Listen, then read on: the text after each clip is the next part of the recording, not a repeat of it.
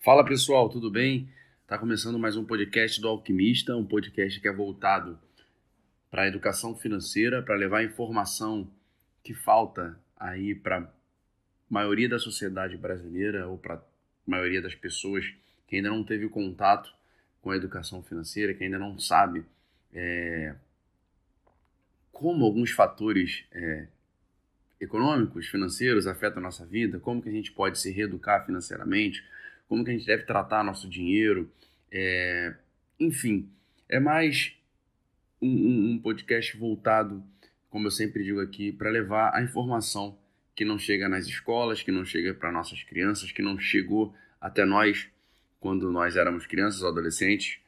E com certeza, na minha visão, claro, se essa informação, se esse estudo, se essa educação tivesse chegado a todos nós, a nossa geração, a geração antes da gente, a geração depois da gente, com certeza hoje nós teríamos é, uma sociedade de pessoas muito mais conscientizadas com, com dinheiro, muito mais conscientizadas com o que acontece com o nosso dinheiro, com o que acontece é, economicamente no Brasil. Eu não gosto de usar esse termo economicamente porque parece que o podcast ele fica um pouco mais sério, o podcast ele fica um pouco mais é, com termos que pessoas não conseguem entender, né? Que as pessoas não conseguem entender. Esse podcast aqui ele é voltado para pessoas de baixa renda, pessoas de média renda, pessoas que não têm informação realmente, ou pessoas até mesmo de alta renda, enfim, são pessoas, engloba todo mundo, né? Mas aqui a gente busca atingir as pessoas de baixa renda mesmo, aquelas pessoas que não têm informação, aquelas pessoas que não não conseguem entender o porquê que ela vai no mercado e compra menos, ou não conseguem entender como é que como é que o aumento da inflação impacta a vida dela, o que, que é inflação, o que, que é PIB, o que, que é taxa de juros, o que, que é isso. Essas pessoas às vezes nem pensam nisso, só vivem e, e acham que o dinheiro dela está valendo menos por culpa é, somente do governo. Claro, o governo tem a parcela de culpa também, mas não é só isso. Enfim, então esse podcast é voltado justamente para levar esse tipo de informação, assim como insights também. Insights quer dizer ideias, coisas que a gente pensa que, que a gente quer compartilhar a gente quer mostrar é, é para vocês que ouvem nosso podcast de uma forma diferente. Bom, é, dado toda essa introdução, dado tudo que eu falei agora para vocês aí, é, é, foi uma grande introdução, inclusive. Eu quero falar hoje aqui de um assunto é, peculiar, assim, não é peculiar, um assunto diferente hoje. Eu não quero falar, falar de juros, falar de, de, de, de inflação, falar disso, não. Eu quero falar sobre um aspecto é, o aspecto psicológico, um aspecto que está na nossa mente, no dia a dia, que a gente lida toda hora, e, e, essa questão de lidar com o dinheiro, essa questão de lidar com a nossa organização financeira, de nossos costumes, enfim. É, e por que, que eu resolvi fazer esse podcast, né? Por que, que eu resolvi falar sobre isso? Porque eu estava lendo um livro, né, Psicologia Financeira, para quem não conhece esse livro, fica a dica aí, Psicologia Financeira, é um livro muito bom, é um livro bastante é simples, não tem uma linguagem difícil, tem bastante exemplos de, de, de, vida, bastante exemplos da vida real. Eu pesquisei todos esses exemplos e todos são verídicos. É um livro é, que está fazendo bastante sucesso é, ultimamente na, na, na para as pessoas que gostam né, de saber sobre vida financeira. É um livro escrito por um psicólogo, né, Morgan Russell.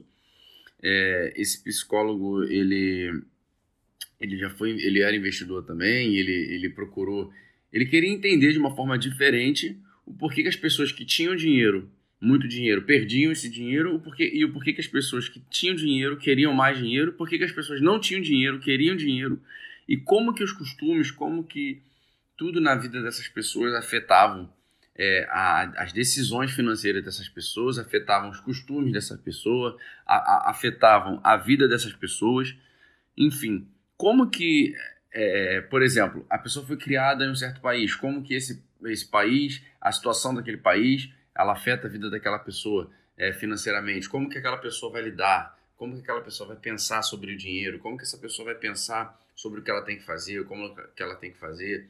Claro, aqui ele não aborda muito a fundo um estudo psicológico. Não, é isso isso que acontece. Ele não, ele não trata experimentos.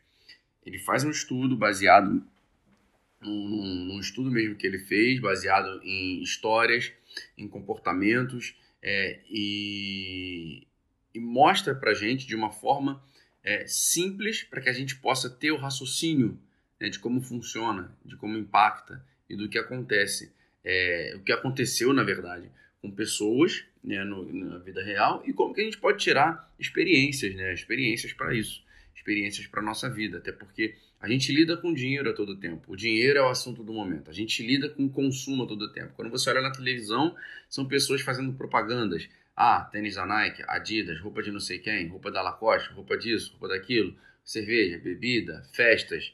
E você olha aquilo, você toma uma, uma avalanche, eu posso dizer assim, de consumo. E aí você começa a desejar aquilo. Você fala, caraca, eu quero ser assim, eu quero ter aquilo, eu quero ter isso, eu quero ser assim, estou cansado de ser pobre, estou cansado de ser...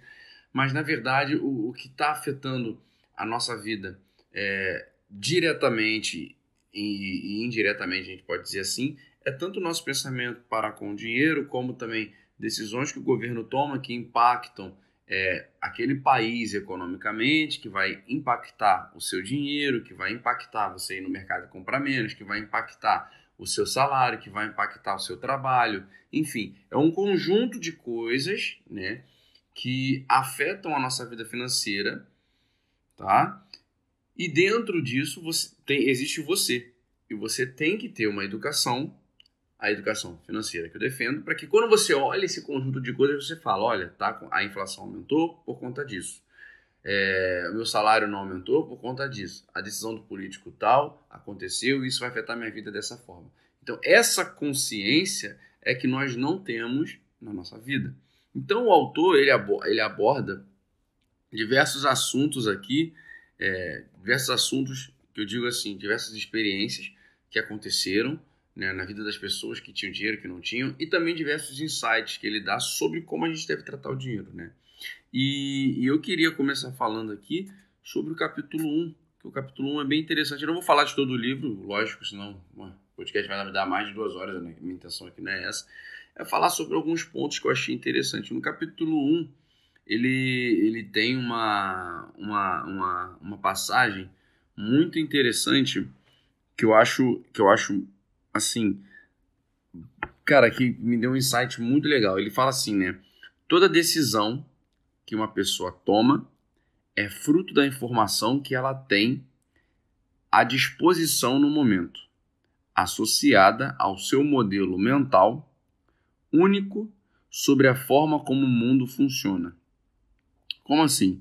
Ou seja, no capítulo 1, ele, ele abrange um, um assunto, por exemplo, de pessoas que são criadas em países diferentes, pessoas que são nascidas em culturas diferentes. Por exemplo, a gente nasceu no Brasil, a gente sabe que aqui, qual é a nossa cultura aqui, qual é o nosso, a nossa é, ideia aqui de, de, de questão financeira. Estou falando financeiro, tá? A gente cresce olhando as pessoas comprando bons carros, boas casas, boas roupas, bons tênis, indo para as boas festas, vestindo as melhores é, joias, etc. a gente fala, não, eu quero ter isso, eu quero ter isso. Então a gente, é, a gente é designado a trabalhar para consumir.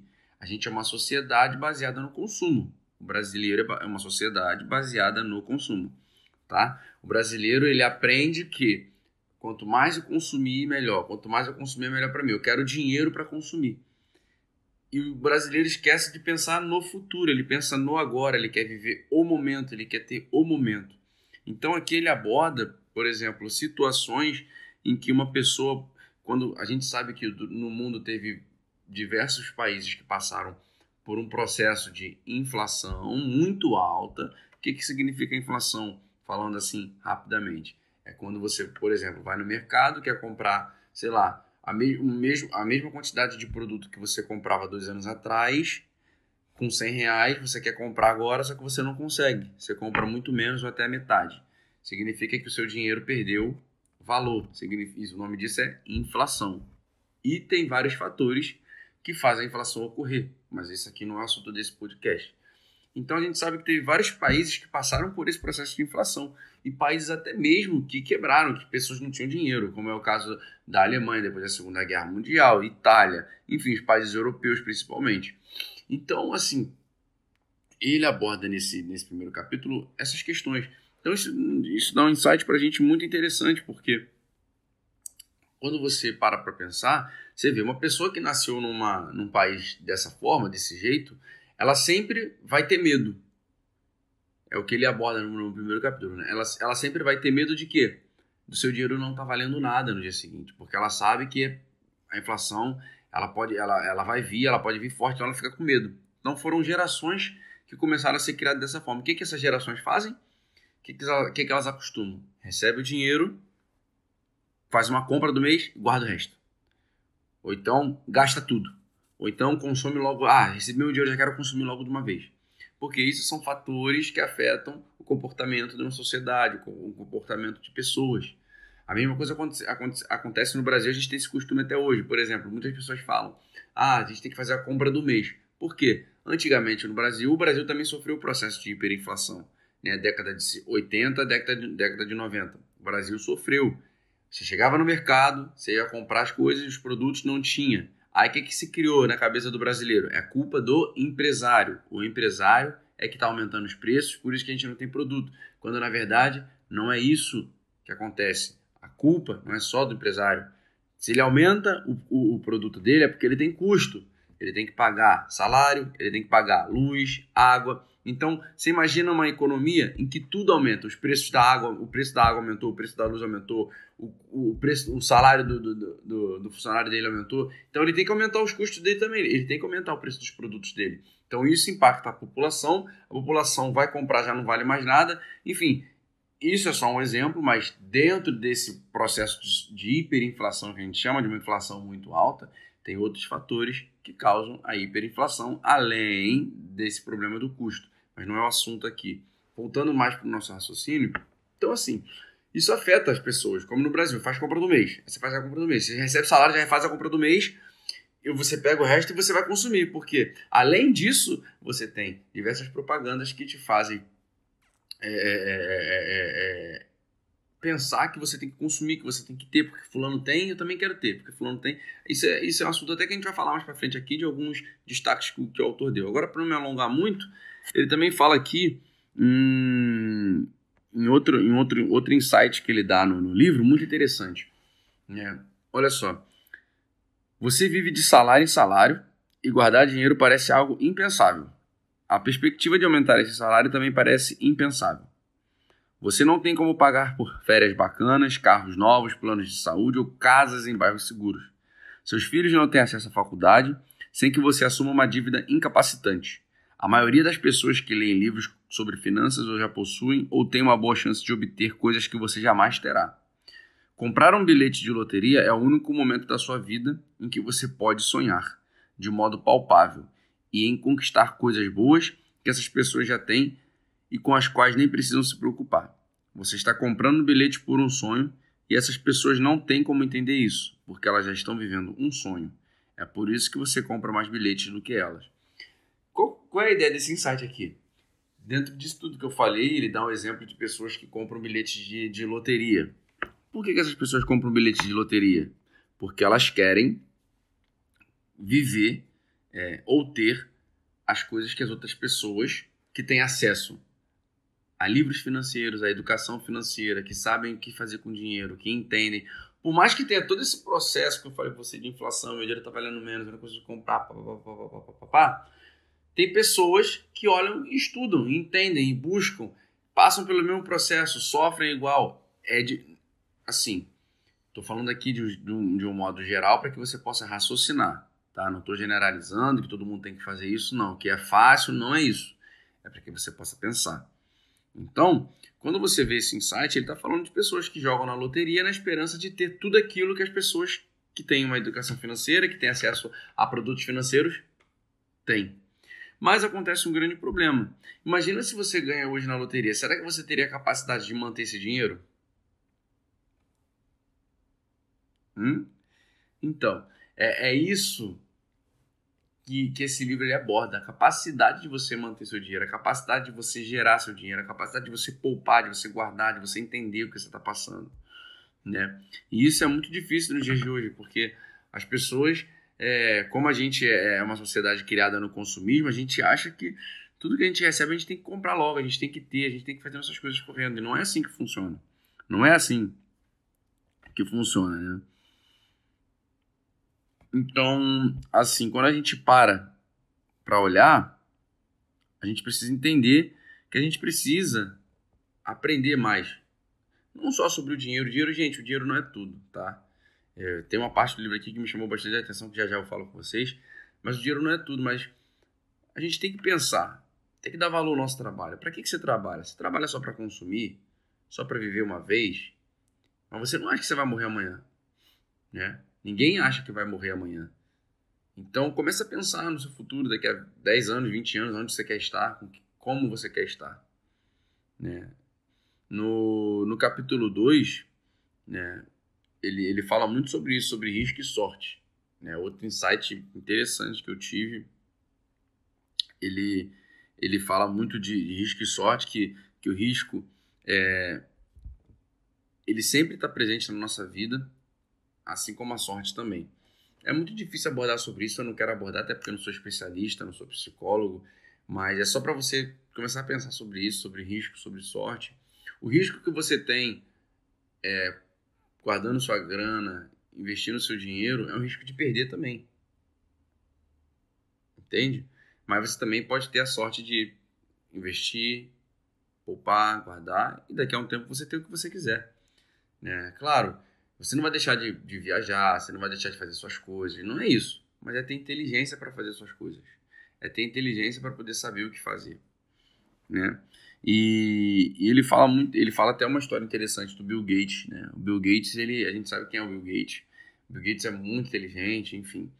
Só que ele fala que o Bill Gates, ele correu um risco, na verdade, um risco não, ele teve uma sorte de, ele dá uma proporção aqui, agora eu não vou lembrar no, no, no, no livro, mas o Bill Gates ele teve uma sorte de, de, de, de ah, aqui ó, tá, o Bill Gates teve uma sorte em um em um milhão, olha só, de se matricular numa, na, na primeira escola que ele, que ele passou, o nome da escola, ele dá até o nome da escola aqui no livro, é Lakeside School, e essa escola comprou o primeiro computador da região dele. Aqui no livro, se eu não me engano, ele fala até. Ele dá as proporções. Ah, no estado tinha tantas pessoas, no, é, no país tinha tantas pessoas, no estado tantas pessoas, no município tantas pessoas, e onde o Bill Gates morava tantas pessoas, e uma escola só. E só essa escola teve o primeiro computador. Se eu não me engano, não sei se foi dos Estados Unidos ou foi da região. Acho que foi da região. Eu não vou falar besteira, mas acho que foi da região. E o Bill Gates se matriculou nessa escola e se apaixonou pelo computador. e começou a mexer, a fazer, a fazer as coisas. Então, assim, é, e aí ele dá um exemplo, né? Ele fala do, do, do, do, ele dá o exemplo do Bill Gates, ele fala sobre o, o, documentário que tem do Bill Gates na Netflix, o Código, que é um documentário muito bom, inclusive. E nesse documentário, ele cita até que no livro, né? É interessante, ele fala de um amigo do, do Bill Gates, é, Cat Evans, o nome dele, que era mais, o Bill Gates considerava ele mais inteligente do que ele e que certamente hoje o Bill, ele e o Bill Gates seriam donos da Microsoft, assim, é o que o Bill Gates diz, mas a gente sabe que pode acontecer várias coisas, mas enfim. Porque eles se davam muito bem, se conheceram no final do ensino fundamental, se eu não me engano, no ensino médio, não lembro agora, ele fala aqui no livro. Mas ele bota assim, a sorte e o risco do mesmo lado, né, comparando, né? Claro, a gente não deve achar que nada é certo. Mas o que, que ele fala aqui? Que o Bill Gates é, experimentou essa sorte de um milhão de se matricular nessa escola, de ter contato com o primeiro computador, de desenvolver, de crescer. Conheceu o Evans, um cara que ele considerava muito inteligente. Só que o Evans hoje não é presidente da Microsoft porque ele faleceu, infelizmente. Ele faleceu porque ele experimentou um risco em um milhão. Porque ele foi fazer montanhismo. Né? Aí ele dá até os números aqui é, no livro, eu nem lembro quanto. É, ele fala quantas pessoas morrem por ano praticando esse montanhismo. É, acho que, se eu não me engano, é 30 mil. É um número bem, bem. Deixa eu ver. Ó, achei aqui no livro. Ó. Todo ano ocorrem cerca de 30 mortes devido à prática de montanhismo nos Estados Unidos. Ou seja, ele dá até referência aqui da matéria, uma matéria que tem. Ou seja, 30 mortes ocorrem todo ano por causa dessa prática. Infelizmente, o amigo do Bill, do, do Bill Gates, que ele considerava um dos mais inteligentes do que ele até, faleceu praticando montanhismo. uma coisa que ele gostava de fazer, que ele fazia. Então ele, ele, ele compara assim, olha, o Bill Gates teve uma sorte aqui, infelizmente o amigo dele te, teve um, um, risco e o risco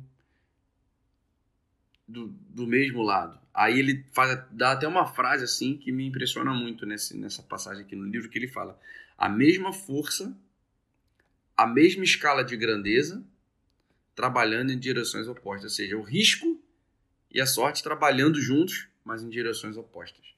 Né? A gente corre risco a todo tempo na nossa vida. Quando você vai abrir uma empresa, quando você quer virar, você quer camelô, você está vendendo na rua, você está caçando, você está correndo atrás para você fazer dinheiro, para você, quem sabe, abrir uma loja sua. Isso é um risco que você está correndo.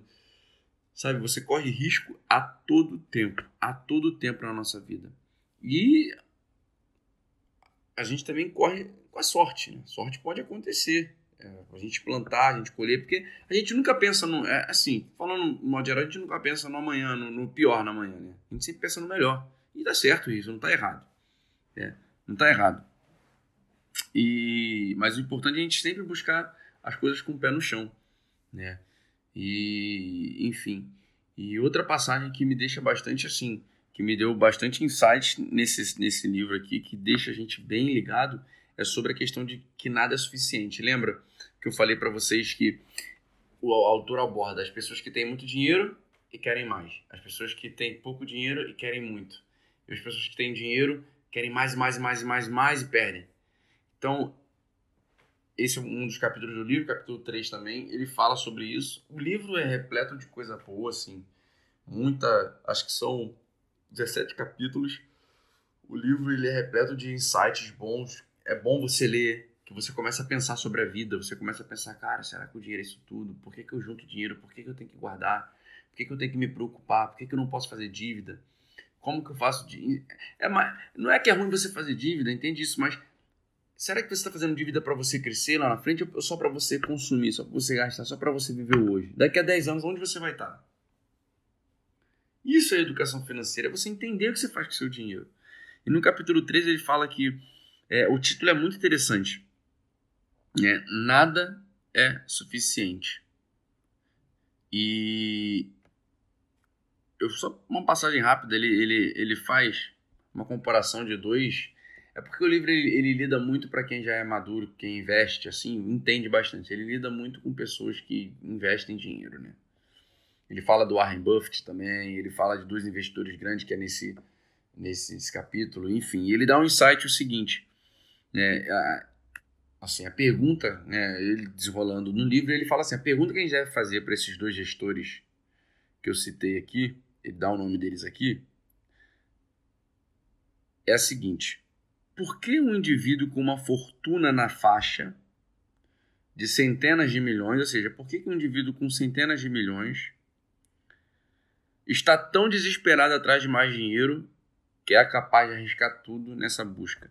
Ou seja, foi um, um, um cara né, que ele cita aqui que ele tinha centenas de milhões e só para mostrar para alguém por status, por querer estar em algum lugar, ele fraudou, ele que nem aconteceu agora com a loja Americanas aí, você que está ouvindo esse podcast e você que vai ouvir depois, tô gravando numa época em que a loja Americanas aí teve um rombo de 20 bi.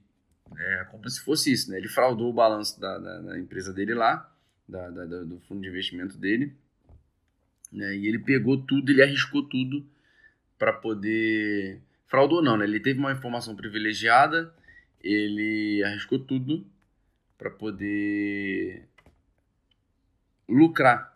Né? Ele teve essa informação privilegiada, ele foi lá e fez uma operação lá no mercado para poder lucrar mais. Descobriram ele, prenderam ele, ele perdeu tudo. Ele perdeu tudo, ele perdeu tudo, tudo, tudo, tudo. E você que está ouvindo isso aí, você deve ter visto aí que na loja americanas, quem acompanha aí sabe, que no dia que saiu a notícia lá dos 20 bilhões de rombo, teve alguém que vendeu, né? Comprou lá opções de venda. Isso aqui é uma coisa mais avançada, né? Mas para quem já conhece, lucrou bastante e agora deve desenrolar isso aí. Deve aparecer as fraudes que vai acontecer. Ou seja, são pessoas que querem mais, têm dinheiro, mas querem mais. Ou seja, isso é um comportamento. E aqui no, no, no, no livro aborda isso. É o comportamento da pessoa, é o ambiente que ela foi criada, é o pensamento dela, a cabeça dela. A gente nunca deve deixar o dinheiro tomar conta da gente. Isso é uma luta constante, claro, a gente tem que melhorar, tem que buscar meios para que a gente possa é, lidar com isso, né? Porque é um. É, vamos dizer, é, um, é uma linha tênue, né? Você sempre está ali, sempre está ali, né? Com, correndo esse risco. Correndo esse risco, não tem como. E outro, outro, outro destaque que ele, que ele dá aqui também é muito interessante. Ó. Ele fala assim: o que, que é suficiente, né? É, é, su, né? O que, que é suficiente, né? O que, que. Porque as pessoas querem muito. Mas o suficiente significa o quê? Ele fala que suficiente é perceber que o oposto disso, ter um apetite insaciável por mais, vai levá-lo até o ponto do arrependimento. A única maneira de saber o quanto você aguenta comer é comendo até passar mal. Poucos tentam fazer isso, porque melhor que seja comida, vomitar não compensa. Por alguma razão, essa mesma lógica não é aplicada aos negócios e aos investimentos, e muitos só param de correr atrás de, mais quando vão à falência ou são forçados a parar. Ou seja, você não precisa investir, mas você só vai parar quando você quebrar, quando você não tiver mais dinheiro. Quando você, por exemplo, vou dar um exemplo aqui rápido. Você trabalha, como eu, trabalho, trabalhei, vamos lá. Cresci, fiz ensino fundamental, ensino primário, fundamental, ensino médio. Vamos trabalhar. Venho da favela. Não fiz curso técnico, não tenho conhecimento. Tem muitas pessoas na minha frente, porque tem muitas pessoas que é, nasceram em condições boas e puderam pagar estudos e eu não. Se eu me atesse só a isso, se eu parasse só nesse, nesse momento, minha vida continuaria a mesma. Eu ia trabalhar em qualquer trabalho, ia juntar grana para quê? Para consumir. Pra, não, porque eu mereço, que eu tenho que comprar minha casa, meu carro, não, que eu tenho que viajar, fazer isso, fazer aquilo, e minha vida continuaria a mesma. Eu continuaria ganhando o mesmo salário que eu ganho. Mas se eu olho e falo assim, cara, calma aí, tá bom, eu não tenho estudo, tá todo mundo ali, olha só, aquelas pessoas ali têm carro tal, o que, que eles fizeram para chegar lá? Opa, esse é um ponto interessante. Então, é, você olha e você fala, cara, eu quero chegar lá. Eu quero ir para lá. Então você pega seu salário e fala assim, não, eu vou abrir mão das coisas, das coisas hoje, vou pagar um curso para mim. Você paga um curso, aí você começa a ganhar um pouco melhor.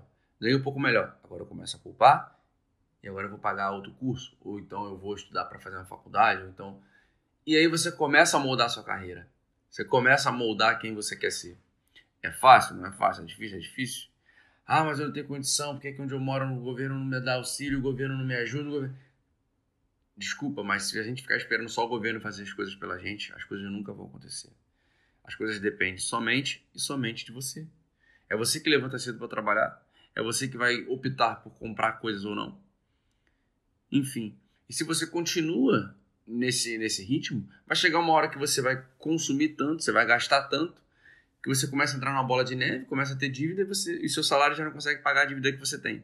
E aí você entra naquela, na, naquela espiral, fica com o nome sujo, ou então você tem que arrumar mais trabalho para você pagar a dívida, e aí você quer curtir com seus amigos, quer sair com seus amigos, você não vai deixar de sair, você vai continuar saindo, mas você vai ter, vai ter dívida. Então, assim, é uma bola de neve que a gente tem que combater, é isso que ele fala aqui. E é isso que ele fala aqui. Outro, outro, outro insight que ele dá aqui também bastante interessante é o do capítulo 5, que ele fala, ele fala muito sobre é, ficar rico e continuar rico também, é um mesmo assunto, enfim. Ele, ele fala também de outro gestor, de um cara que ganhou muito dinheiro e de um dia para noite, um dia para noite, dia para noite não, né, que vai acontecendo com o tempo. Ele queria ganhar mais, fez alguma alguma operação O nome desse cara é Jesse Livermore. Quem quiser pesquisar, pode pesquisar a história dele. Ele quebrou, faliu, porque ele queria mais, mais do que ele, ele, ele, ele podia, ele queria, ele queria investir mais do que ele podia. Eu não lembro muito bem a história agora, porque o, o autor retrata bem a história dele, mas ele acabou quebrando e cometeu suicídio. Né?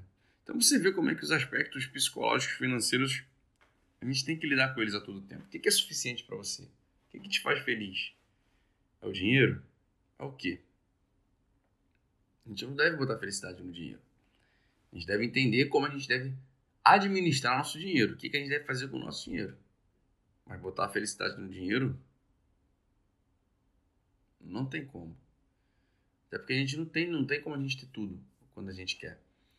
A gente tem que correr atrás, trabalhar. Claro que entra vários fatores. Né? Eu já volto a falar aqui. A gente tem que ter um ambiente propício a isso. A gente tem que ter governos que, que nos propiciem isso. Só que você só pode cobrar o governo quando você tem um conhecimento sobre o que ele deveria fazer para poder te dar esse ambiente, né? Que é o que a gente tenta trazer aqui para vocês, essa consciência. Enfim, e só mais um insight que ele deu nesse, nesse capítulo 5 aqui, falando sobre é, ficar rico, continuar rico. Então a gente pode traduzir também para a gente ter dinheiro e continuar com dinheiro. Então, ter dinheiro e administrar nosso dinheiro. Ele conta a história do Chris Rock, que é um. Quem já viu Todo Mundo Odeia o Chris aí sabe quem é o Chris Rock, né? É a história dele, né? Ele... E ele faz stand-up, né? Ele fala que antes dele fazer o stand-up, ele faz cerca de 40 shows em um certo lugar, ele dá um nome aqui, treinando para que quando ele chega, para que quando ele chegar no stand-up, ele, ele dê o melhor show dele. Ou seja, para que ele tenha um caminho para continuar fazendo o que ele faz de melhor. Ou seja, ele já é comediante, mas ele precisa continuar treinando, fazendo o processo, para que ele, quando ele for fazer o stand-up dele de verdade, ele continue naquele caminho certo, continue fazendo o que ele faz melhor. E melhor, melhor. E administrando. Porque é diferente. Imagina se ele já faz stand-up, vai fazer o show por fazer. Ah, não, eu sou bom, eu sou bom, eu, eu vou fazer show em qualquer lugar. Mas chega uma hora que ele vai quebrar, que ele não vai ter mais stand-up para fazer, que ele não vai ter mais show, não vai ter mais agenda, porque ele não se renova, ele não melhora, ele não se põe à prova. Né? Ele não consegue administrar o que ele tem. E um, os dois últimos insights que eu queria dar para vocês aqui, o livro é bastante grande, acho que você deveria comprar, deveria ler, é bom. É o capítulo 7, que fala de liberdade. Ele dá um insight muito interessante aqui. Muito interessante, muito legal. Ele fala assim: ter uma forte sensação de estar no controle da própria vida é o indicador mais confiável de sentimentos positivos e bem-estar do que qualquer uma das condições objetivas de vida a que costumamos prestar atenção. Outro insight que ele dá aqui no capítulo 7 é o seguinte: fazer algo que você ama sobre um cronograma do qual você não tem controle algum pode provocar a mesma sensação de fazer algo que você odeia. Ou seja, ele fala aqui de liberdade.